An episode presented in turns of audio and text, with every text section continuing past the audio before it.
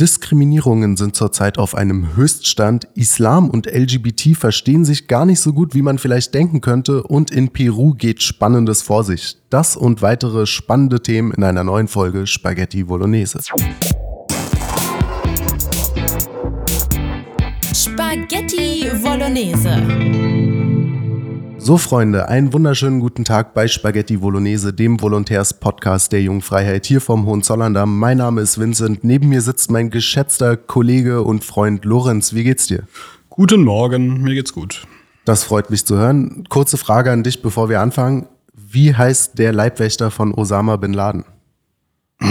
Ich habe tatsächlich äh, durchaus den einen oder anderen Text über Osama bin Ladens Leben gelesen und äh, mir fällt recht viel Lustiges und Interessantes ein, aber sein Leibwächter, keine Ahnung. Ich vermute aber, es ist auch keine ernst gemeinte Frage, sondern nee. es kommt irgendein dämlicher Wortwitz. Ladenhüter. Oh. Ja, der tut weh. Das In dem Sinn, es freut ein mich, schmerzvoller Beginn. Es freut mich, dass ihr eingeschaltet habt bis zur nächsten. Nein, natürlich nicht. Ähm, wir kommen direkt ernsthaft zum ersten Thema. Lorenz, du hast dich vorbereitet. Worum geht's?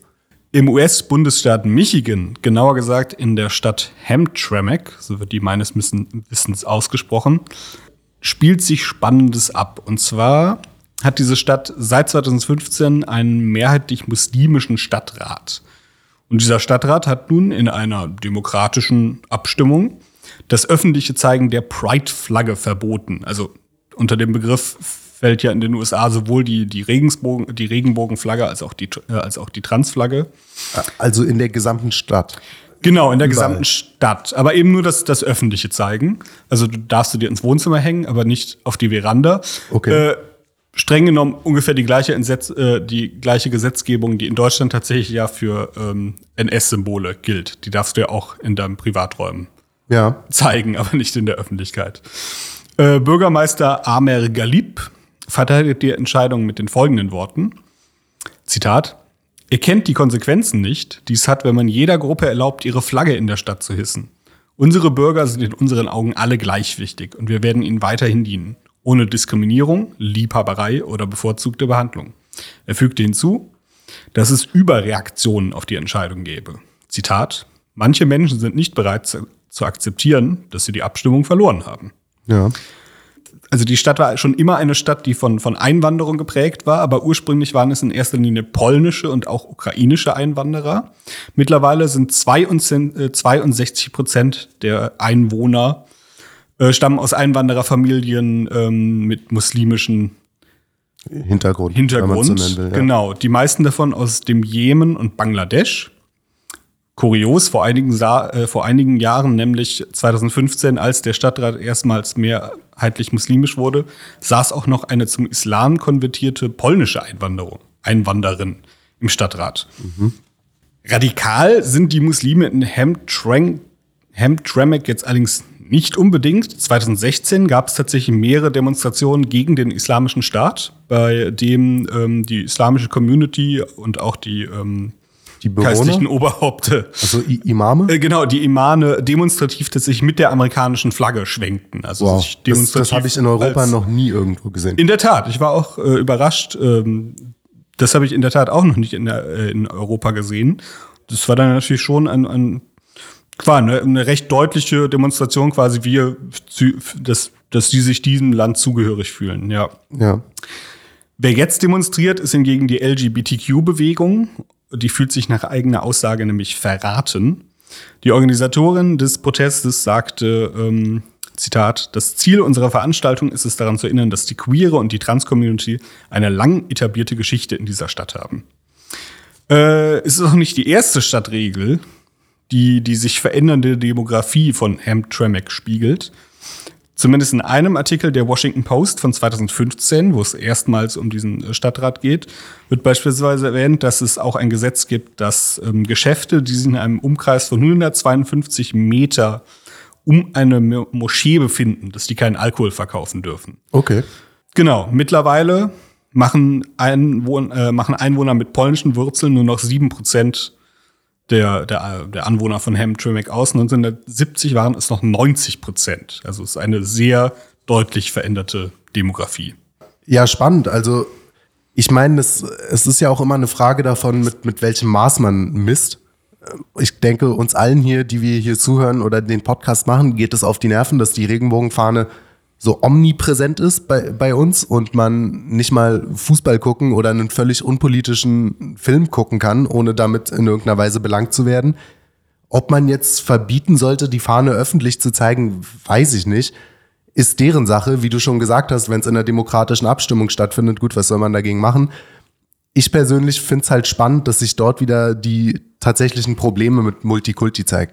Ja, Weil in der Tat, ja. Es, es ist halt immer wohlfeil, alle brüsten sich mit Multikulti und meinen eigentlich multiethnisch. Ja. Es sieht super aus für dein Unternehmen oder auch für dich als Person, weil du dann deinen Kumpels zeigen kannst, was für ein moderner, toller Mensch du bist. Was eigentlich gemeint ist, genau, ist, dass die Leute anders aussehen, vielleicht ein bisschen was anderes essen oder in ein anderes Gebetshaus genau. gehen, aber wenn es um die eigentliche Kultur geht, und das umfasst ja eben um auch Werte. tiefe Überzeugungen Genau, geht. Werte, Überzeugungen, Glaubensinhalte, äh, die eigentliche Kultur geht, dann will ja eigentlich niemand, der behauptet, dass er Multikulti will, wirklich Multikulti. Nein, ich habe noch nie jemanden getroffen, der selber, weiß ich nicht, sagen wir mal, linksprogressiv, westlich woke unterwegs ist und dessen Freundeskreis dann irgendwie besteht aus einem ultraorthodoxen Juden, der am Samstag nicht mal einen Lichtschalter benutzt und Schabbat einhält und den ganzen Tag den Talmud liest, ein, weiß ich nicht, strenggläubiger Muslim, der fünfmal am Tag betet und ein Aborigine-Ureinwohner, der irgendwelche Urwaldrituale durchführt oder so. Sowas gibt es nicht, weil das überhaupt keine Basis ist für irgendeine persönliche Freundschaft. Man kann bestenfalls in einer respektvollen Nachbarschaft so nebeneinander herleben, aber ähm, dass das, das große Wohlfühlen ausbricht, wenn verschiedene Kulturen zusammenkommen, passiert offensichtlich nicht, wie man da ja auch sieht. Ja, ja, es gibt in der Demokratie-Theorie ja auch eine, ähm, eine Theorie, eine Idee, äh, ich weiß gar nicht, von wem sie stammt, aber dass äh, Demokratie eben, ein, eben eine gewisse Heterogenität braucht, weil wenn du eine sehr ähm, äh, Quatsch, eine gewisse Homogenität braucht, sorry. Weil wenn du eine sehr äh, diverse Gesellschaft eben hast, dann kann es eben dazu kommen, dass in demokratischen Abstimmungen quasi ein Teil der Gesellschaft Entscheidungen trifft, die die andere Seite eigentlich nicht akzeptieren kann. Ja. Weil es viel zu weit weg ist von diesem Wertegerüst. Und das haben wir hier äh, quasi. Also die, die, die muslimische Community kann nach ihrem Wertegerüst eigentlich nicht akzeptieren, dass quasi Transpropaganda in der Stadt, sage ich jetzt und, mal. So und selbst blöd, so eine ähm, offensichtlich noch ziemlich liberale muslimische Community, ja. selbst für die geht das zu weit. Ja. Und andersrum genauso. Natürlich kann die LGBTQ nach äh, LGBTQ-Bewegung in Hamtramck nach ihrem Werteverständnis schlecht akzeptieren, dass jetzt ihr Erkennungszeichen ja. ähm, verboten wird. Das, das, ist eigentlich tatsächlich in dem Sinne ein ähm, ich will jetzt nicht sagen unlösbares Problem, aber es ist halt äh, ist ein Problem, dass du, wenn, wenn es eine nicht derart diverse Stadt wäre, du gar nicht hättest. Weil wenn dort, wenn dort wirklich Muslime wirklich quasi nicht nur dominant, sondern quasi äh, die, die, die absolute Mehrheit wären, dann, ähm, dann äh, äh gäbe es halt keine Probleme, dass sie mit ihren, dass sie irgendwie mit Werten konfrontiert werden würden, die ihnen so gegenüberstehen. Und andersrum genauso mit der LGBTQ-Bewegung. Ja, auf jeden Fall. Also ja, da, da wäre es vielleicht besser, wenn die eine Gruppe sich den Teil der Stadt nimmt und die andere Gruppe den und die sich dann irgendwie wieder freiwillig segregieren, keine Ahnung, weil ja. mit Abstimmungen ist das schwer zu regeln, weil, wie, wie du schon sagst, ich würde es als LGBTQ-Person, vorausgesetzt, ich bin dann auch noch so politisch, dass mir das wichtig ist mit den mhm. Symbolen, würde ich es als Affront empfinden, mein Symbol nicht offen zeigen zu können. Und natürlich empfindet es ein gläubiger Muslim als Affront, wenn er eine Regenbogenfahne sieht. Von daher, das, das ist tatsächlich ein schwer lösbarer Konflikt. Ja. Gut, schwer lösbare Konflikte gibt es ja überall. Vor allem auch in Russland. Da ist am 23. Juni Historisches passiert. Ich denke, ihr habt es größtenteils auch schon mitbekommen. Ich mache die Abläufe mal im Schnelldurchlauf. Und zwar hat seit Monaten schon ein Machtkampf gebrodelt zwischen auf der einen Seite Putin, dem russischen Verteidigungsminister Sergei Shoigu und äh, dessen Generalstabschef Valery Gerasimov und auf der anderen Seite dem Chef der Wagner-Söldnerarmee namens ähm, Jewgeni Prigoschin. Er hat zum Beispiel mutmaßlich, es ist bis heute unbestätigt, aus äh, der Stadt Bachmut, die damals noch nicht russisch erobert war, am 8. März ein relativ bizarres Video gedreht, wo er schon andeutet, dass äh, die Wagner-Gruppe sich vielleicht auflösen könnte. Ähm, Hintergrund dessen ist, dass auch seit Monaten schon ein Streit tobt, ob Wagner nicht ins reguläre russische Militär eingegliedert werden soll und nicht wie jetzt weiterhin als ja, private Sicherheitsfirma, nennen sie es immer, also als Privatsöldnerarmee laufen soll. In dem Video hat er unter anderem gesagt, Zitat, der letzte Schritt der Wagner. Viele Dinge leben nicht ewig, wie 300 Spartaner oder die drei Bogatirs. Das ist so eine Art drei Musketiere, aber in einer alten russischen äh, Märchensage. Sie bleiben im Gedächtnis der Menschen. So kann es mit Wagner geschehen. Und dann hat er noch eine relativ harte Spitze rausgehauen. Zitat, im Moment ist die Welt noch nicht auf eine gut ausgebildete russische Armee gestoßen. Er hat immer wieder öffentlich in schärfsten Worten ähm, die, die russische Führung kritisiert dafür, dass er zu wenig Munition bekommt und dass die Armee wahnsinnig schlecht organisiert sei. Da gehe ich später im Detail nochmal mehr drauf. Auf jeden Fall am 23.06. ist ihm da wohl endgültig die Hutschnur geplatzt und er hat ähm, dann entschieden, ja, eine, eine Art Putsch zu starten. Und das waren wirklich spannende 24 Stunden. Es fing an am Freitagabend gegen 21 Uhr, als er ähm, ein Video gedreht hat und äh, halt öffentlich ja, sich geäußert hat, wo er schwere Vorwürfe an die russische Armee und die russische politische Führung geäußert hat, unter anderem, dass sie seine Leute angegriffen hätten. Er hat gesagt, Zitat, sie, gemeint ist die russische Armee, starteten Raketenangriffe auf unser rückwärtiges Lager. Eine große Anzahl unserer Kämpfer ist gestorben. Daraufhin hat er einen, er hat es Marsch der Gerechtigkeit genannt, ähm, angekündigt und äh, dabei betont, dass 25.000 Leute an seiner Seite stehen und alle bereit wären, für ihn zu sterben. Er hat in diesem Video, was insgesamt 30 Minuten ging, auch andere Dinge gesagt, die sehr wirr sind und überraschend aus der Sicht. Und zwar hat er gesagt, die, die, der Krieg in der Ukraine sei Unrecht. Er hat dem Verteidigungsminister Shoigu vorgeworfen, er habe diesen Krieg aus persönlichen Gründen begonnen und hat die aus Moskau immer seit Tag eins genannten Kriegsgründe für Propaganda, also zur Propaganda erklärt. Die Ukraine habe keinen Völkermord an russischsprachigen Menschen in der Ostukraine begangen. Und sie hätte auch nicht die Fähigkeit oder die Absicht gehabt, die Separatistengebiete zurückzuholen. Und die russische Führung mache sich schuldig, dass tausende junge Russen und Ukrainer sinnlos sterben würden in diesem Krieg. Das ist so ziemlich der stärkste Dissens, den man haben kann, wenn dein äh, Armeeführer dir das so mitteilt. Ja, allerdings, allerdings. Gut, dann ging es am Freitag, da ging es Schlag auf Schlag um 21.49 Uhr. Ähm, weiter, er hat äh, immer wieder dann so Kurzvideos ähm, veröffentlicht über Telegram und andere Plattformen, die natürlich schnell um die Welt gingen, in denen er gesagt hat, zum Beispiel, wer versucht, uns Widerstand zu leisten, den werden wir als Bedrohung betrachten und sofort töten. Gegen Mitternacht hat es dann irgendwann auch der Führung in Moskau gereicht und der russische Geheimdienst FSB hat erstmals offiziell einen Haftbefehl gegen Prigozhin ausgesprochen, wegen Verdachts der bewaffneten Rebe Rebellion. Ähm, der Kreml hat natürlich auch gesagt, dass die Vorwürfe von Prigozhin eine Lüge seien und ja, dass, dass der Mann äh, persönliche niedere Interessen habe und nicht ernst zu nehmen sei. Samstag um 1 Uhr nachts ging es dann richtig los. Da wurden die ersten Wagner-Söldner tatsächlich in Bewegung gesetzt, ähm, auf, ja, auf russisches Territorium vorzurücken, wo sie eigentlich nicht hin dürften, laut, ja, laut russischer Politik wo er dann nochmal, also Prigozhin nochmal betont hat, wir sind alle bereit zu sterben, alle 25.000. In der Zeit gab es dann auch schon relativ schnell die ersten Berichte, dass Prigozhin die Stadt Rostov am Don ins Visier genommen hat. Die Stadt liegt 1100 Kilometer grob südlich von Russland, ziemlich genau auf einer Linie, einmal, wenn man mit dem Finger gerade runter zeigt von Moskau aus, nach 1100 Kilometern ist man in Rostov. Und das ist eine strategisch wichtige Stadt, weil dort auch viele Armeestützpunkte sind. Und das ist ein, ja, ein unverzichtbarer Part für den Krieg in der Ukraine.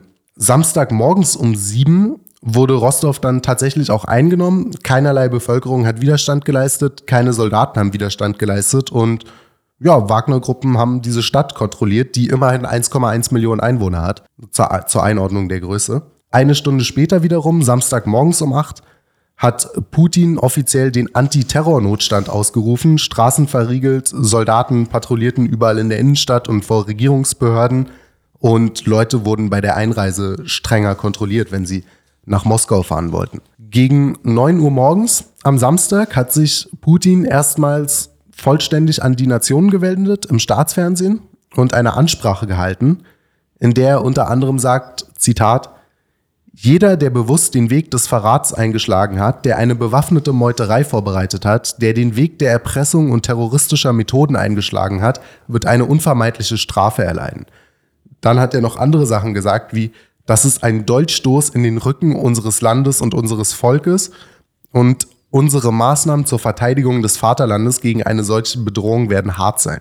Er hat das auch noch historisch mit 1917 verglichen, also mit ähm, ja, auf, Aufständen im, im damaligen Russland und dazu gesagt, Zitat, Intrigen, Zankereien, politische Machenschaften hinter dem Rücken der Armee und des Volkes führten zum größten Schock zur Zerschlagung der Armee und zum Zerfall des Staates, zum Verlust riesiger Gebiete. Also Prigoschin als neuer Lenin und Putin als Zar. Ja, was auch irgendwie eine komische Analogie ist, weil wir wissen ja alle, wie das ausgegangen ist und wer im Endeffekt gewonnen hat. Ja. Dafür, dass Putin ja auch ein leidenschaftlicher Hobbyhistoriker sein soll, sagt man ja immer, fand ich das eine komische Metapher. Aber gut, das ist dann in der Aufregung vielleicht auch passiert. Der Mann hat wenig geschlafen an dem Tag, definitiv. Am selben Samstag immer noch, wie gesagt, wir sind hier in einem Zeitfenster von knapp 24 Stunden hat sich um 10.48 Uhr erstmals der Tschetschenenführer Ramsan, Ramsan Kadyrov gemeldet. Der ist auch enorm wichtig dort für, für mhm. Russland, weil die Tschetschenentruppen zahlreich und sehr gefürchtet sind. Und weil er dafür sorgt, dass in Tschetschenien so ein bisschen der Deckel ja. drauf liegt. Da ja, hatten die ja lange Zeit große Probleme. Seitdem er da regiert, ist er relativ ruhig geworden. Genau, der, der sorgt dafür, dass es dort keinen keinen Terror und keine Rebellion gibt. Kadyrov hat sich unmissverständlich hinter Putin gestellt und er hat sogar schon angeboten, dass seine Gruppe auch die, die Wagner-Söldner auf dem Weg nach Moskau stoppen könnte. Keine 15 Minuten später, gegen kurz nach 11 Ortszeit, sind Prigoschins Soldaten dann weiter vorgerückt nach Voronezh. Das liegt schon immerhin auf halbem Weg zwischen Rostov am Don und Moskau. Also wir haben vorhin gesagt 1100 Kilometer.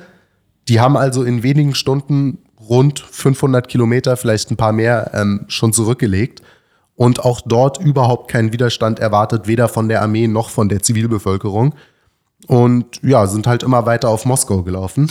Ja, ich sah ein sehr merkwürdiges Foto von einer Abiturfeier in Rostow, wo halt buchstäblich die Schüler in ihren, äh, also Abitur wird es in Russland nicht heißen, aber ja, ja, deren, weiß, deren Äquivalent, wo dann die äh, Schüler halt in ihren Smokings und Abendkleidern auf der Straße standen, halt buchstäblich die Panzer nebenher fuhren und die Jugendlichen waren halt so, ja, ja.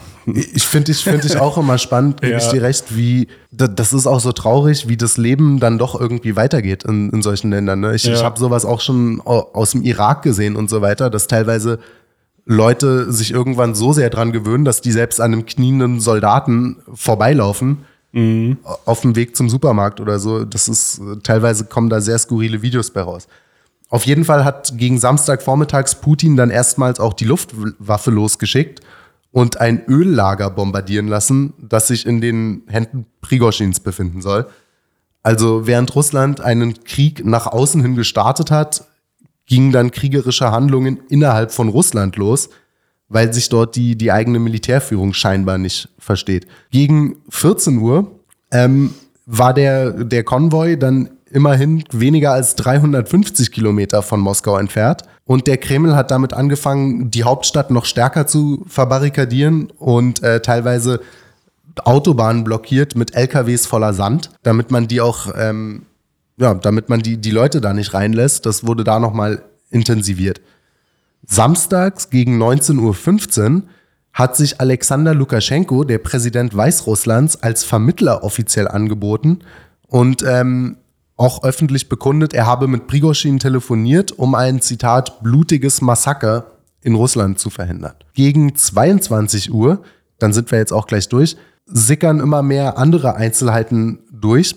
Ähm, es wurde in der Zeit schon ein Deal ausgehandelt scheinbar und Prigoschin darf nach Weißrussland beziehungsweise Belarus, wie es heutzutage oft genannt wird, auswandern und kommt sozusagen mit dem Leben davon. Und man sieht auch dann doch, wie gut die, die Wagner-Gruppen, wie, wie gut die, die diszipliniert wurden von Prigozhin, weil so, nachdem ähm, öffentlich wurde, dass, dass Prigozhin nach, nach Weißrussland ausreisen darf und sein, sein Putsch sozusagen nicht, nicht mit dem, dem Tod endet, nachdem er kurz vorher am ja, gesagt hat, dass, dass wir abrücken.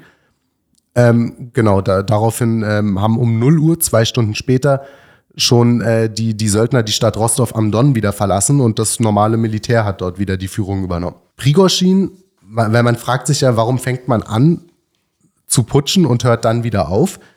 Prigoshin sagt nach eigener Aussage, er, er habe Putin gar nicht stürzen wollen, sondern er wollte nur gegen die schlechte Kriegsführung demonstrieren. Mhm. Ich finde das irgendwie merkwürdig, weil dafür hat er ziemlich viel riskiert. Ja. Und Putin ist nicht bekannt dafür, besonders ähm, zimperlich mit Oppositionellen umzugehen, vor allem wenn sie so mächtig sind. Das ist alles sehr komisch und führt natürlich dann dazu, dass es da verschiedenste Theorien gibt. Einfach mal so, so aus, aus dem, ins Blaue hinein, hast du eine Theorie, woran es liegen könnte? Überhaupt nicht. Ich habe mich bislang noch nicht so sehr mit Prigozhin äh, beschäftigt. Ähm, aber je mehr ich ein Häppchen erfahre, desto mysteriöser wird er eigentlich für mich. Tatsächlich habe ich jetzt gestern ähm, hatte ich einen Artikel gesehen und so halb drüber gelesen, dass er tatsächlich auch mal Kinderbuchautor und Kinderbuchillustrator war, was so ziemlich das letzte war, wäre, was ich mit diesem Mann in Verbindung gebracht hätte. Das stimmt. Er war auch Hotdog-Verkäufer.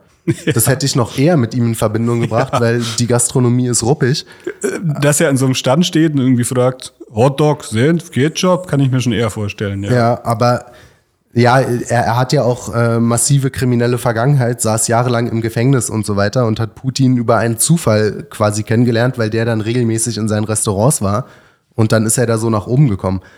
Die Spekulation, warum er diesen Angriff tatsächlich abgebrochen hat, weil einfach nur gegen die Militärführung rebellieren wollen und das aber so öffentlich machen und so zu sabotieren, indem man einen, einen halben Marsch auf die Hauptstadt anstrebt, das halte ich dann doch für ein bisschen weit hergeholt. Deswegen gibt es da verschiedenste Theorien. Die drei plausibelsten, die ich gehört habe, wir wissen, am Ende des Tages weiß es sowieso nur Prigoshin selber. Die drei plausibelsten, die ich gehört habe, sind erstens, ähm, es war von Anfang an nur eine Tarnung und mit Putin abgesprochen, um Wagner-Söldner direkt nach Belarus verlegen zu können, was nordwestlich über der Ukraine liegt. Da hätte man eine Flanke, von der aus man Kiew viel schneller angreifen könnte, als wenn man aus dem Osten kommt. Hm. Klingt erstmal gut, da fragt man sich aber auch, warum nicht einfach so die Truppen nach Weißrussland verlegen und dafür vorher so einen Putsch inszenieren? Putin riskiert äh, natürlich zumindest symbolisch von seinem Ansehen her und der Ausstrahlung natürlich relativ viel mit so einer Aktion. Also wäre ja, es gefaked gewesen. Das stimmt. Die zweite Theorie ist Prigoshin und die finde ich gar nicht so unspannend, vor allem weil er ja darüber geredet hat, wie unrecht dieser Krieg sei.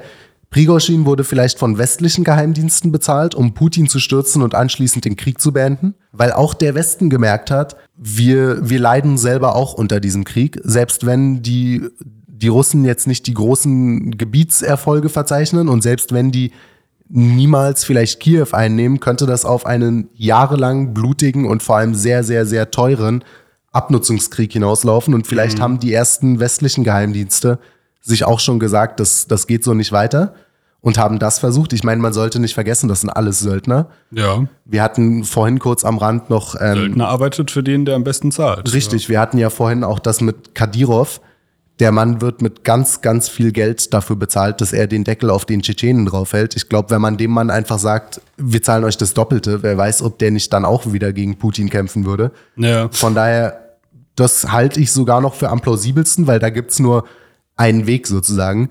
Westlicher Geheimdienst schickt Geld und Prigoshin führt daraufhin aus. Das ist eine denkbar einfache Erklärung und eigentlich. Lukaschenko bietet mehr Geld? dann im Endeffekt. Ja, es, der, der Plan hat auch seine Schwächen, gebe ich dir recht. Der dritte, den ich auch gar nicht schlecht finde, der dritte Erklärungsansatz wäre, Prigozhin wollte einfach nur mehr Geld und keine Wagner-Eingliederung, weil ähm, bei der geplanten Eingliederung der Wagner-Söldner in die Armee hätten sich wohl auch viele der betroffenen Soldaten beschwert, dass die Verträge der regulären russischen Armee viel schlechter wären als bei Wagner. Mhm. Und Prigozhin wollte da einfach ähm, ja, zu so einer Art Machtdemonstration zeigen und sagen, dass das funktioniert nicht, die hören hier alle auf mich. Und wenn ihr uns hier die Verträge kürzt, dann können wir auch ungemütlich werden. Vielleicht sollte es in die Richtung gehen und hatte einfach nur simple monetäre Gründe. Interessant. Interessant finde ich auf jeden Fall auch das Verhalten von Lukaschenko. Vor allem, er muss ja Prigoshin mit irgendwas geködert oder überredet haben, diese Aktion äh, abzublasen. Und ich frage mich halt, was sich ähm, was sich Lukaschenko davon verspricht. Er galt ja bisher, zumindest wurde es in den westlichen Medien so dargestellt, so der, der Handlanger von Putin. Ja, als, der halt als reiner Satellit. Genau, genau, der halt macht, was äh, der Mann aus Moskau sagt. Aber jetzt hat er sehr viel Eigeninitiative gezeigt und natürlich einerseits natürlich Putin geholfen, indem er diesen, diesen Putsch, diesen Angriff abgewehrt hat. Andererseits sich natürlich, indem er jetzt auch ähm, Prigozhin quasi Asyl gewährt oder Unterschlupf gewährt in seinem Land. Natürlich ist natürlich irgendwie auch so ein leichter Affront gegen Putin. Ich frage mich halt, ob Lukaschenko äh, jetzt quasi nach dem Motto, wenn zwei sich streiten, folgt, äh, freut sich der Dritte, eine eigene Machtoption, Machtbasis ausbauen will, indem er da jetzt quasi ähm, sich so dazwischen stellt und so. Weil jetzt hat er, jetzt hat, kann er quasi mit beiden anbandeln. Ist quasi Das- mit das beiden. stimmt, ja. äh, eigentlich schulden ihm jetzt quasi zwei mächtige Männer jeweils etwas. Das stimmt. Da- Das war auch eine Sache, die ich oft gelesen habe. Man muss es an der Stelle nochmal betonen. Sämtliche Medien tappen da gerade im Dunkeln, weil das innerhalb von 24 Stunden ein sehr kurioser Vorgang aus dem Nichts war. Im Krieg sowieso immer gelogen wird und irgendwelche windigen, schwerstkriminellen Söldnersoldaten, Chefs jetzt auch nicht dafür bekannt sind, immer total offen die Wahrheit zu sagen. Aber die Theorie oder, oder die, die Interpretation, dass wer wirklich daraus gestärkt hervorgegangen ist, Lukaschenko ist, eben weil er sich als großen Vermittler und Diplomaten auf der Weltbühne plötzlich präsentieren konnte, das habe ich auch öfter gelesen. Also zumindest für ihn scheint das gar nicht so schlecht gewesen zu sein. Ja. Na gut, dann kommen wir mal in einen ganz anderen Teil der Welt und zwar nach Südamerika. In Peru ist die Lage sehr, sehr ernst und angesp angespannt. Bienen, worum geht's? Schieß los. Also, die, äh, die Produktion in Peru an Coca-Blättern hatte im vergangenen Jahr einen ähm, 20-Jahre-Rekord. Sie hat sich auch seit 2020 verdoppelt. Ähm, allein das reine Land, das zum Kultivieren dieser Pflanze benutzt wird, hat sich um 18 Prozent gesteigert. Insgesamt, insgesamt werden derzeit 95.000 Hektar benutzt, um Coca-Pflanzen zu züchten. Die Pflanze ist in Peru an für sich ja legal, sofern man daraus kein Kokain synthetisiert, sondern die Blätter bloß mit Muschelkalk gekaut werden. Das ist sogar eigentlich, letzteres sogar eigentlich unverzichtbar in vielen Gegenden von Perus, äh, denn die durchschnittliche Höhe über dem Meeresspiegel liegt bei 15, nee, 1555 Metern, äh, was ähm, zu Sauerstoffmangel halt tatsächlich führen kann äh, und damit Kopfschmerzen, Müdigkeit, Appetitverlust, Erregbarkeit etc. etc. Und die ja recht sanft aufputschende Wirkung von gekauten Coca-Blättern ähm, macht die Leute halt arbeitsfähig und sorgt Aha. dafür, dass die überhaupt funktionieren, beziehungsweise vermindert die, die Höhenkrankheit, weil ja tatsächlich ähm, allgemein amphetaminhaltige Stoffe die Aufnahme von Sauerstoff erhöhen. Interessant, wusste ich auch nicht. Experten gehen allerdings davon aus, dass mittlerweile fast 90 Prozent des Coca-Blattanbaus zur Herstellung der illegalen Droge genutzt werden und nicht, um sie legal zu kauen. Okay. Äh, und das hat natürlich auch seine Gründe. Die wirtschaftliche Entwicklung des Landes ist nämlich zurzeit extrem schlecht. Ähm, ich bin jetzt kein Wirtschaftsexperte, deswegen ich äh, lese jetzt mal ein paar Sachen vor, bei denen ich ehrlich gesagt selbst jeweils nicht genau weiß, was das ist. Aber wer sich mit Wirtschaft auskennt, äh, auskennt wird vielleicht ein paar Aha-Erlebnisse haben. Also laut Internet hat sich der Leistungsbilanzsaldo, der sank dieses Jahr um 2,1 Prozent die Bruttoanlageinvestitionen um 3% und die Investitionen in den Bergbau werden dieses Jahr um voraussichtlich 18 Prozent sinken, Wow. ähm, was natürlich eine Menge Arbeitsplätze sind, die dabei draufgehen. Die Lebensmittelpreise steigen dort natürlich genauso wie bei uns. Gleichzeitig gibt es medizinische Probleme. Es kassiert im Land ein Ausbruch des sogenannten Dengue-Fiebers. Das ist ein Virus. Ich glaube, durch- heißt das. Denge, oh, das kann auch sein. Ja. Das ist ein Virus, der durch eine Stechmücke übertragen wird. Das Ganze führt auch zu massiven Protesten, die im Moment ein bisschen abgeflaut sind, aber Ende 2022 und Anfang 2023 gab es äh, Unruhen, bei denen etwa 79 Menschen starben. Und ein breites Bündnis aus Gewerkschaften hat auch bereits ähm, neue angekündigt und sprach sogar von einem Marsch auf Lima, also die Hauptstadt. Ja. Das Ganze hat übrigens auch Auswirkungen auf Deutschland. Zuletzt warnte tatsächlich das Bundeskriminalamt sowie auch das Bayerische Landeskriminalamt während einer offiziellen Veranstaltung des Deutschen Fruchthandelsverband ähm, warnten sie, dass Drogenschmuggler aus Südamerika zunehmend, Zitat, legale Transportwege wie etwa Bananenlieferungen zum Verschicken von Kokain missbrauchen. Ähm, sie also auf die, die Schiffe und die Flugzeuge quasi mitschmuggeln und dann hier in Europa äh, wieder entnehmen. Die Pol- Polizei warnte die Handelsunternehmen bei Drogenfunden in der Ware oder bei Einbruchsspuren geöffneter, durchwühlter oder fehlender Ware oder auffälligen Personen, die das Gelände beobachten, auf keinen Fall selbst tätig zu werden, denn ein Kilo Kokain hat einen Marktwert, der teilweise deutlich über dem von Gold liege und die Täter damit ähm, vor keinerlei Gewalt zurückschrecken. Ja.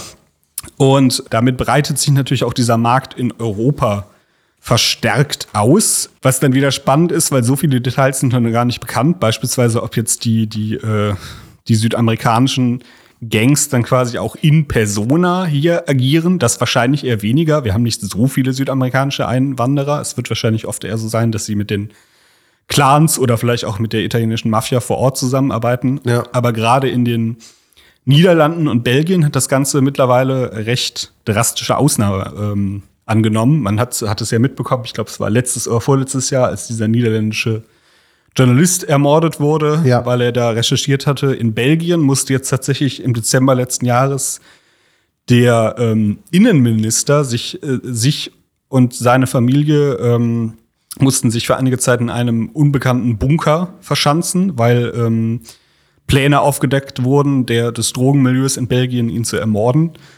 Und auch irgendeine, irgendeine Leiterin einer EU-Behörde sprach letztes Jahr von ähm, südamerikanischen Zuständen in, in Belgien und Ja. den Niederlanden.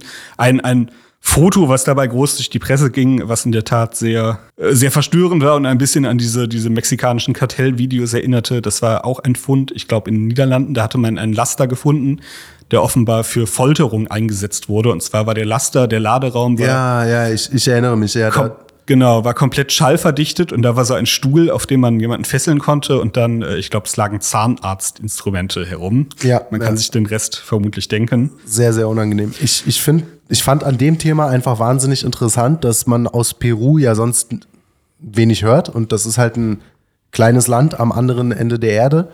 Aber es hat auf uns Auswirkungen, wenn in Peru die Wirtschaft den Bach runtergeht, weil das die, die Drogenproduktion ankurbelt und das dafür sorgt, dass mehr Drogen und damit mehr Drogenkriminalität auch direkt nach Europa kommt. Ja. Deswegen fand ich das wahnsinnig interessant, weil wir sind mittlerweile, es, es wird ja oft so verniedlichend benutzt, äh, ein globales Dorf, wie man so schon sagt. Ja. Und wenn es dann, ähm, selbst wenn es drei Nachbardörfer weiter ist, äh, die Probleme kommen dann zu uns rüber. Von daher ist eigentlich nur zu hoffen, dass Peru sich wieder stabilisiert. Richtig. Ich meine, in Deutschland ist es noch nicht so groß, aber ähm, naja, also wie gesagt, mit Niederlanden und Belgien haben jetzt quasi zwei offizielle Narkostaaten, wie man sie nennt, in Europa. Lang, auf kurz oder lang wird es natürlich in Deutschland zunehmen. Wie stark, äh, das muss man sehen, aber ja, es hat Auswirkungen auf jeden Fall. Das stimmt, ja. Dann bleiben wir doch direkt in Deutschland. Da ist auch, man soll ja immer vorsichtig sein mit Superlativen und so weiter, aber da ist tatsächlich Historisches passiert, wie schon bei dem Wagner-Putsch. Ich glaube auch der 25. Juni wird etwas sein, woran sich Historiker noch abarbeiten werden in den nächsten 50 Jahren. Es hat nämlich zum ersten Mal ein AfD-Kandidat eine Landratswahl gewonnen. Und zwar in Sonneberg in Thüringen an der Grenze zu, zu Bayern, also zum Frankenland, hat in einem der kleinsten Wahlkreise Deutschlands mit rund 48.000 Stimmberechtigten Robert Sesselmann von der AfD gegen Jürgen Köpper von der CDU verloren. Sesselmann hat 52,8 Prozent der Stimmen geholt und Robert Köpper 47,2. Falls ihr euch jetzt fragt, wieso man dort nur zwei Leute wählen konnte, das hat seine Gründe. Es war nämlich schon eine Stichwahl im ersten Wahldurchgang, die am 11., der am 11. Juni stattfand, hatte bei einer Wahlbeteiligung von damals noch deutlich weniger, 49,1, ähm, niemand eine absolute Mehrheit erreicht. Und weil der AfD-Kandidat damals aber schon die meisten Stimmen geholt hat von allen, Und auch, auch zur absoluten Mehrheit war es eigentlich nur knapp, dass er die verfehlt Genau, hat. und die selber nur knapp verfehlt hat, die, die 51%-Hürde oder 50,1%-Hürde. Deswegen sind alle anderen Parteien außer dem CDUler, der auf Platz zwei lag, hinten angetreten und haben natürlich ganz klar dazu aufgerufen, den CDU-Kandidaten zu wählen. Das hat wie gesagt, nicht funktioniert.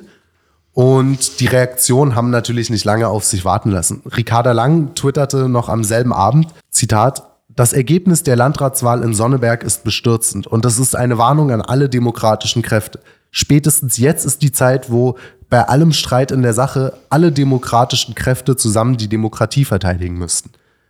Der Innenminister von Thüringen, Georg Mayer von der SPD, hat es ähnlich formuliert und geschrieben, Zitat, Jetzt heißt es, parteipolitische Interessen hintanzustellen und gemeinsam die Demokratie zu verteidigen. Es gibt noch andere Kandidaten, natürlich Timon Senus, Chef der Grünen Jugend, der darf nie fehlen bei sowas, hat sich auch geäußert, Zitat, es ist eine Schande, dass ein Kandidat einer Neonazi-Partei in solch ein politisches Amt gewählt wird.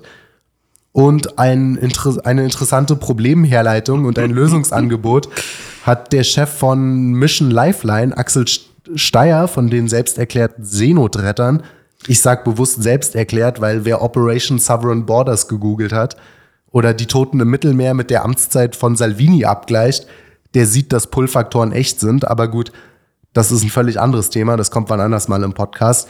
Er hat geschrieben, Zitat, hätte es genug Zuzug aus dem Ausland gegeben, zum Beispiel indem man Visapflicht für AfghanInnen und andere Verfolgte abschafft und hätte man diesen Menschen sofort das Wahlrecht eingeräumt, wäre Sonneberg heute kein Thema. Deshalb Grenzen auf. Ich muss sagen, ich bewundere und liebe die Ehrlichkeit dieses Mannes. Er hatte ja auch schon zuvor einmal auf Twitter äh, gepostet, dass ähm, der Grund für ihn, warum er ähm, an der sogenannten Seenotrettung beteiligt ist, ähm, wie hat er es formuliert? Äh, dann ist bald Schluss mit dem lustigen Leben als Weißbrot. Ich glaube, Kartoffel waren seine Worte. Aber ja, ja, genau. Der, und dann sagt er, ja, wir machen hier weiter, bis alles schön bunt ist. Hashtag Volkstod. Ja, also eigentlich genau. so ein Begriff, der von ganz, ganz unangenehm weit rechten Leuten benutzt wird, aber der benutzt den unironisch im Sinn von, ja, ich finde das gut und dazu stehe ich. Machen Linke aber schon öfters. Also ich habe in Städten schon öfters äh, diese I love Volkstod-Sticker. Genau, ja, ja. Also, Linke ja. benutzen den Begriff deutlich häufiger als Leute aus dem rechtsradikalen Spektrum. Naja, es ging natürlich ewig so weiter. Es gab aber tatsächlich auch andere Stimmen. Zum Beispiel hat der langjährige Chef der Stasi-Gedenkstätte Hohenschönhausen und ähm, ja, anerkannte Historiker Hubertus Knabe geschrieben, Zitat, Statt Wählerbeschimpfung wäre Demut der anderen Parteien am Platz und eine neue Politik, die die Menschen nicht länger vor den Kopf stößt. Ähnlich gesehen hat das auch Jan Redmann, das ist der CDU-Fraktions- und Parteivorsitzende in Brandenburg und auch ein Mitglied des CDU-Bundesvorstands.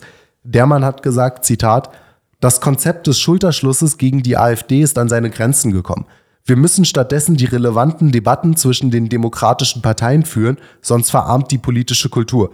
Davon profitieren nur die Extremisten. Interessant fand ich generell den Umgang der CDU mit der Sache, weil man dort mal wieder sieht, dass die Nerven dort offensichtlich blank liegen. So schrieb die junge Union Sonneberg auf Twitter kurz nach dem Wahlergebnis, Zitat, wir gratulieren Robert Sesselmann zum Gewinn der Stichwahl um den Landratsposten.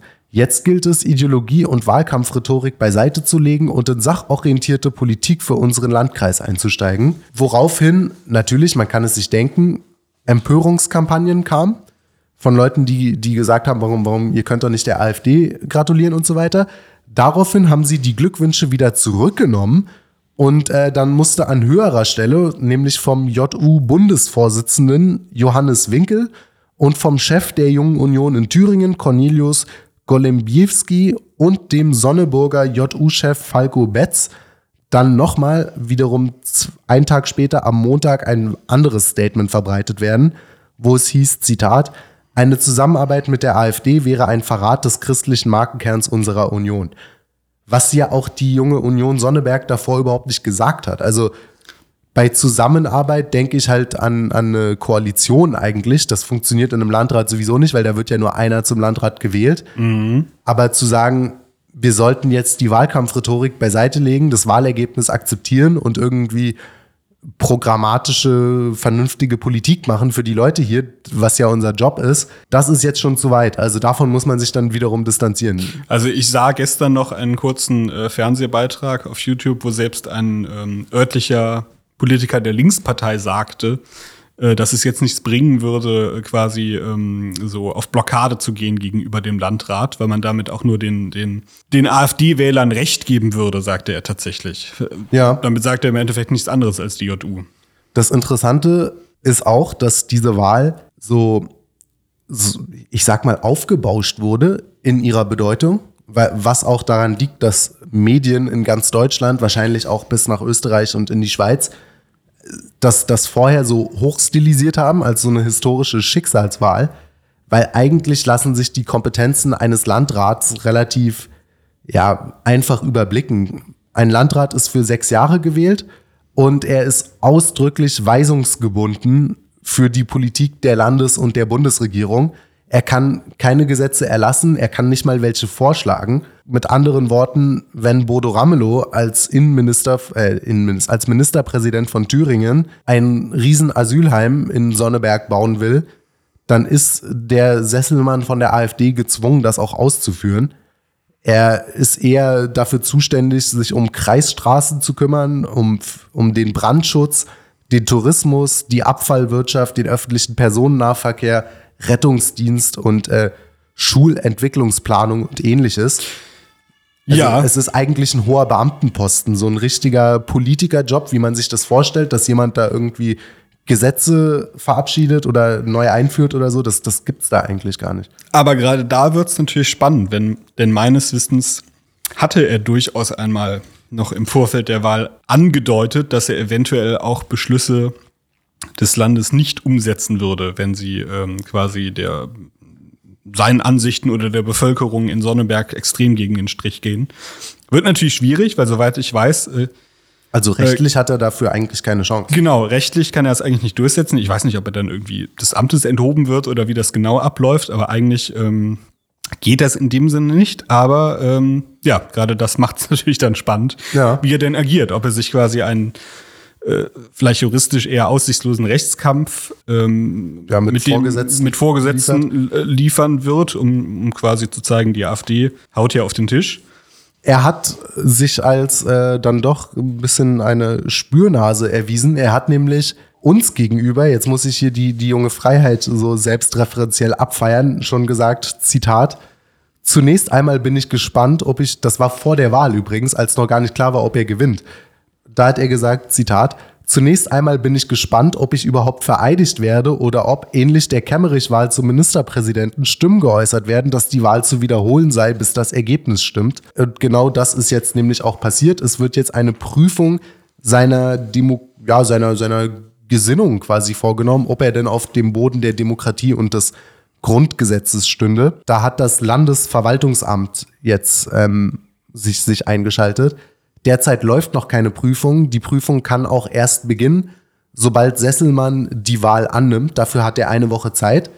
Das ist ein, ein ja, öffentlicher Sprechakt, zu sagen, ich nehme die Wahl an. Und wenn er das nicht tut, ist er nach einer Woche trotzdem automatisch Landrat und dann kann die Prüfung beginnen. Also er müsste quasi öffentlich widersprechen, um nicht Landrat genau, zu sein. Genau, richtig, ja. richtig. Äh, das Einzige, um jetzt nicht Landrat zu werden, was er tun kann, ist öffentlich zu sagen, dass er das nicht möchte. Ansonsten ähm, wird er Landrat und sobald er dann offiziell im Amt ist, kann diese Prüfung beginnen. Das mit der Prüfung wird auch spannend, denn meines Wissens ist es im Beamtenrecht tatsächlich so, dass ähm, die reine Mitgliedschaft in einer Vereinigung, die vom Verfassungsschutz als was auch immer betrachtet wird, äh, nicht ausreicht, dass du deine, dass du deine Beamtenstelle verlierst oder irgendwelche dienstrechtlichen Konsequenzen bekommst, sondern du musst aktiv irgendwelche verfassungsrechtlich relevanten äh, Aussagen oder Handlungen oder sonst was getätigt haben. Und er hat sich ja meines Wissens bislang äh, sehr zurückgehalten mit. Ja, ja. ja also im, im Landeswahlgesetz heißt es, Zitat, zum Landrat kann nicht gewählt werden, wer nicht die Gewähr dafür bietet, dass er jederzeit für die freiheitliche demokratische Grundordnung im Sinne des Grundgesetzes und der Landesverfassung eintritt mit anderen Worten, ähm, wie du schon gesagt hast, du musst persönlich ähm, ja eine direkte Gefahr für die Verfassung sein. Selbst äh, selber in einem verfassungsfeindlichen Verein Mitglied zu sein, ist nicht direkt ein Ausschlusskriterium, obwohl es da der Verdacht da natürlich nahe liegt. Und es ist halt auch interessant daran, dass zum Beispiel, weil äh, die AfD in Thüringen generell als gesichert rechtsextrem gilt, laut Landesverfassungsschutz, könnte das möglicherweise sogar Erfolg haben, Das Ganze hat natürlich ein Geschmäckle, wenn man bedenkt, dass der Präsident des Thüringer Verfassungsschutzes, Stefan Kramer, Mitglied im Stiftungsrat der Antonio Amadeo Stiftung ist. Ja, das zum einen. Und Antifa-Tweets auf Twitter liked. Genau, die von äh, Stasi IM Victoria, manche kennen sie als Anetta Kahane, gegründet wurde. Ähm, in diesem Verein sitzt der Mann im Stiftungsrat und hat kürzlich auch getwittert, mit Blick auf die bundesweiten Umfragewerte der AfD, Zitat, wir sind bei ungefähr 20 Prozent braunem Bodensatz in unserer Bundesrepublik. Auch sehr spannend fand ich jetzt, äh, naja, eigentlich mehrere Sachen. Äh, das betrifft jetzt nicht den Verfassungsschutz in Thüringen, sondern den bundesweiten. Aber zum einen hatte ja ähm, Haldenwang äh, bei der letzten Pressekonferenz sowas wie gesagt, ja, wir können es auch nicht alleine schaffen, die AfD-Stimmen zu drücken. Und jetzt gestern berichtete die Süddeutsche, dass der Verfassungsschutz darüber nachdenkt, seine Taktik zu ändern. Weil äh, offenbar auch die Etikierung ähm, der AfD als rechtsextrem die Menschen nicht davon abhalten würde, sie zu wählen. Was ja mal eine, ein derartig freudscher Versprecher ist, oder äh, ob ja, Versprecher ist es ja nicht mehr wirklich, aber dermaßen entlarvend ist, weil, also ganz naiv gesagt, ich dachte, die Aufgabe des Verfassungsschutzes wäre, festzustellen, ob eine Partei rechtsextremistisch ist, nicht irgendeine Strategie zu fahren, um einer Partei zu schaden. Ja. Mit der Feststellung wäre die, äh, wäre die Aufgabe des Verfassungsschutzes eigentlich erledigt, abgesehen davon, dass die Begründung völlig Hanebüchen ist, aber also der Verfassungsschutz hat sich eigentlich dermaßen verraten jetzt mit diesen Äußerungen. Das ist eigentlich unglaublich. Ich finde es echt faszinierend, wie uns Herr Sesselmann vor der Wahl ein Interview gibt und das schon voraussagt und sagt, mal schauen, ob ich überhaupt vereidigt werde oder ob die Wahl wiederholt werden muss. Ich meine, gerade in Thüringen mit der Sie haben es halt schon mal erlebt. ist ja. das schon mal genauso passiert, wo eine vollkommen rechtmäßige Wahl zurückgenommen wurde, weil, ja, weil Leuten das Ergebnis nicht gepasst hat. Ich finde das sehr spannend und ich, ich bin auch mal gespannt, wie es da weitergeht. Das ist ja auch schon das Video rumgegangen von diesem Nazi-Idioten in, in rech offensichtlich rechtsextremen Klamotten, der dort blaue Luftballons verteilt. Wer macht denn auch sowas? Ja, ja, genau, genau. ähm, ich habe das auch fast ein bisschen kommen sehen, dass, dass äh, jetzt natürlich die Medien dort extrem kritisch raufschauen. Vielleicht kritischer, als sie das sonst bei Duisburg-Marxloh oder Berlin-Neukölln machen. Wenn in Sonneberg jetzt jemand über eine rote Ampel läuft, dann, dann sind, ist das ein krimineller Ortskreis, wo die, die Kriminalität durch die Decke geht, seitdem die AfD dort was zu melden hat. Ich bin gespannt, wie es weitergeht. Ich bin mir sicher, wir werden von Sonneberg noch mehr hören. Und in dem Sinne kommen wir jetzt aus ja, dem, einem verschlafenen Landkreis, der Geschichte geschrieben hat, wieder in die Hauptstadt nach Berlin.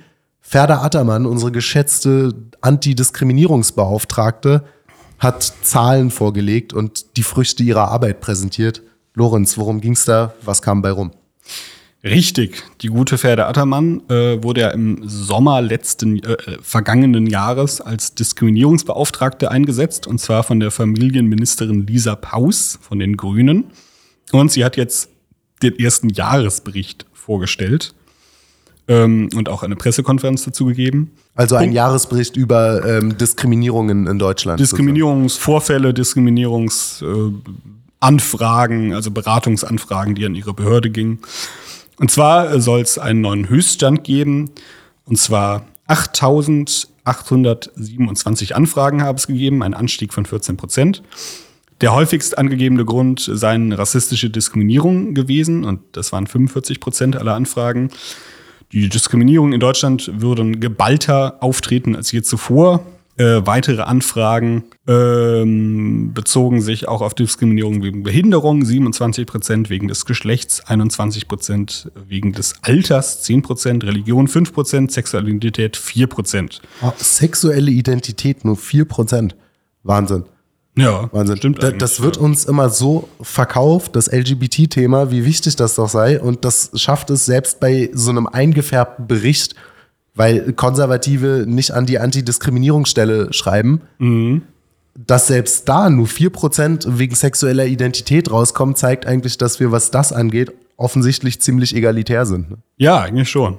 Naja. Äh, Ataman warnt natürlich, dass die Anfragen nur die Spitze des Eisbergs waren. Äh, sie bewertet, auch das ist ungewöhnlich und kurios, sie bewertet den Anstieg der Beratungszahlen positiv. Zitat. Naja, es zeige, dass mehr Menschen sich trauten, gegen Diskriminierung vorzugehen. Man, Zitat, man kann nicht schließen, mehr Beratungsanfragen bei der Antidiskriminierungsstelle bedeuten mehr Diskriminierung. in Deutschland. Vielmehr zeige der Anstieg, das Problembewusstsein unserer Gesellschaft ist gewachsen.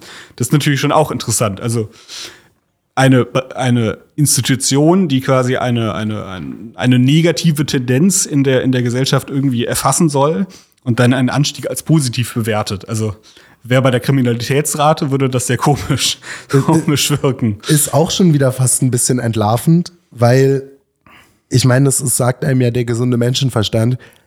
Die haben ein Interesse daran, mehr Fälle zu melden. Das bietet ihr Jobsicherheit, wenn Richtig, Zahlen steigen. Ja. Ist, äh, ich glaube, in der DDR hat man das eine äh, ABM genannt, eine Arbeitsbeschaffungsmaßnahme. Ja. Stell dir mal vor, die würde sich hinstellen und sagen, Diskriminierungen sind runtergegangen, wir sind das am wenigsten rassistische und homophobe Land der Welt und eigentlich hat meine Behörde den ganzen Tag nichts zu tun. Wäre blöd, ne? Da, da würden sich Fragen stellen, was sie in ihrem Job noch macht. Dementsprechend hat die tatsächlich ein Interesse daran, dass immer niedrigschwelliger immer mehr Blödsinn gemeldet wird, damit man dann einmal im Jahr sagen kann, die Fälle sind gestiegen wir brauchen mehr Steuergeld, wir brauchen mehr Stellen, wir brauchen eine größere Behörde, damit wir mit den ganzen Diskriminierungen noch hinterherkommen.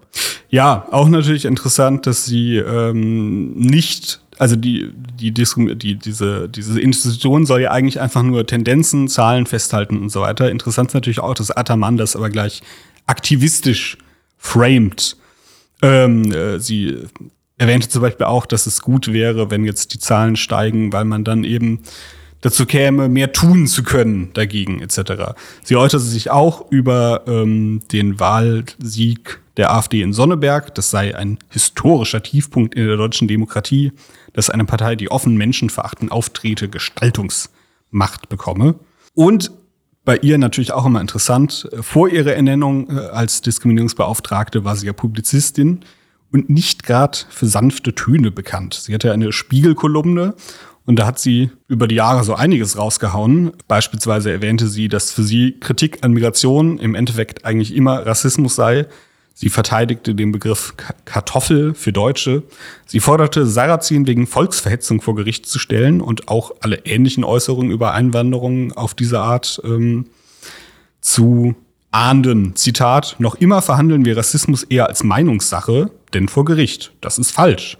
Unsere Justiz lässt das verschwurbelte Gerede über Umvolkung zu, sogar bei Parteien, die für deutsche Parlamente kandidieren. Und sie schrieb auch, die deutsche Einheit sei für äh, Einwanderer ein Albtraum gewesen. Mhm. Apropos verschwurbeltes Gerede, ich musste letztes Jahr, da war ich hier noch ganz neu, da war ich seit ein paar Wochen dabei, musste ich eine Meldung schreiben über den Antidiskriminierungsbericht, das, was wir heute machen, mhm. quasi heute vor einem Jahr, plus minus ein paar Tage. Und man, man kann ja in, in Berichten auch nach Schlagworten suchen. Weißt du, welche Form von Diskriminierung da überhaupt nicht rankam? Deutschenfeindlichkeit quasi. Stimmt, klar, die, die natürlich auch nicht. Man kann ja nicht rassistisch gegen Weiße sein. Ähm, nee, Corona. Die haben so, das, die ah. haben sogar noch explizit geschrieben. Uns haben Anfragen erreicht, ob es nicht diskriminierend sei, wenn man äh, 2G am Arbeitsplatz hat und so weiter. Und dann haben sie geschrieben, nein, da es sich dabei um eine demokratisch beschlossene Maßnahme zum Gesundheitsschutz handelt und so weiter. Ähm, leider nein, damit bist du nicht diskriminiert. Aber wenn dich jemand fragt, wo okay. denn deine Eltern herkommen, dann bist du diskriminiert. Also wenn es demokratisch beschlossen ist, ist es okay. Ja, äh, und wenn es äh, der okay. Gesundheit dient oder so. Das ist, das, ist, äh, das ist eine interessante Aussage von Leuten, die immer darauf verweisen, dass Parteien, die ihnen nicht gefällen, nicht demokratisch wären. Und das mit dem Hinweis darauf, dass die auch die NSDAP demokratisch gewählt werden würde. Nach ihrer Logik wäre dann auch alles, was die NSDAP gemacht hätte, keine Diskriminierung gewesen. Schließlich wurde die demokratisch gewählt. Ja, das stimmt. Ich meine, die Mühe geben sich die meisten woke Linke heutzutage überhaupt nicht mehr irgendwas noch, noch intellektuell zu begründen. Das wird halt ja. einfach so gemacht und da wird dann mit der Stigmatisierung gedroht, wenn man dagegen ist. Wenn man dagegen ist. Ich das ist eine rein auf Macht aufbauende Logik, ja. ja ich ich finde es nur, nur immer wieder spannend, weil wenn wir von Diskriminierungen in Deutschland reden, man kann ja von den Maßnahmen halten, was man will und jeder soll sich hundertmal impfen lassen, wie er möchte, wunderbar. Aber wenn wir von Diskriminierungen reden, dann ist das ein prähistorisches Mammut im Raum. Ein Elefant wäre zu klein. Ja. Und dieses eine Thema sprechen sie dann nicht an. Und auch bei LGBT ist ja auch immer der Klassiker, ähm, wir wissen alle, wer mehrheitlich da die Täter sind. Wenn es darum geht, dass irgendwelche Schwulen irgendwie am Bahnhof verprügelt werden. Und genau Ja. die Gruppe darf man aber auch dann nicht in die Mangel nehmen Ich dafür. glaube, in der offiziellen Statistik ist es so, dass die Mehrheit der Fälle nicht äh, zuortbar ist. Ja, Ich frage mich, ob sich hinter diesem Begriff möglicherweise etwas verbirgt. Wir werden es nie erfahren. das stimmt. Ja, ich denke, das könnt ihr euch da zu Hause, die ihr hier gerade zuhört, vielleicht auch denken oder auch nicht. Ich hoffe, ihr hattet Spaß soweit. Mir hat's Spaß gemacht. Ihr kennt die alte Leier, folgt der jungen Freiheit auf allen sozialen Medien, auf Facebook, auf Telegram, auf Instagram, auf Twitter natürlich. Schaut euch JFTV auf YouTube an. Folgt auch der Bibliothek des Konservatismus. Besucht die mal, wenn ihr in Berlin seid. Die haben jeden zweiten Mittwoch im Monat tolle Veranstaltungen. Hört auch deren Philosophie-Podcast Kat Echon. Der ist eher bisschen literarischer, abstrakter, weniger tagespolitisch als das, was wir hier machen, aber lohnt sich auch ab, absolut. Lasst euch nicht ärgern, lasst euch nicht wählen und anschließend wieder des Amtes, Amtes ent, entledigen und kommt gut ins Wochenende. Viel Spaß und bis nächste Woche. Ciao, Leute. Ciao. Spaghetti Bolognese.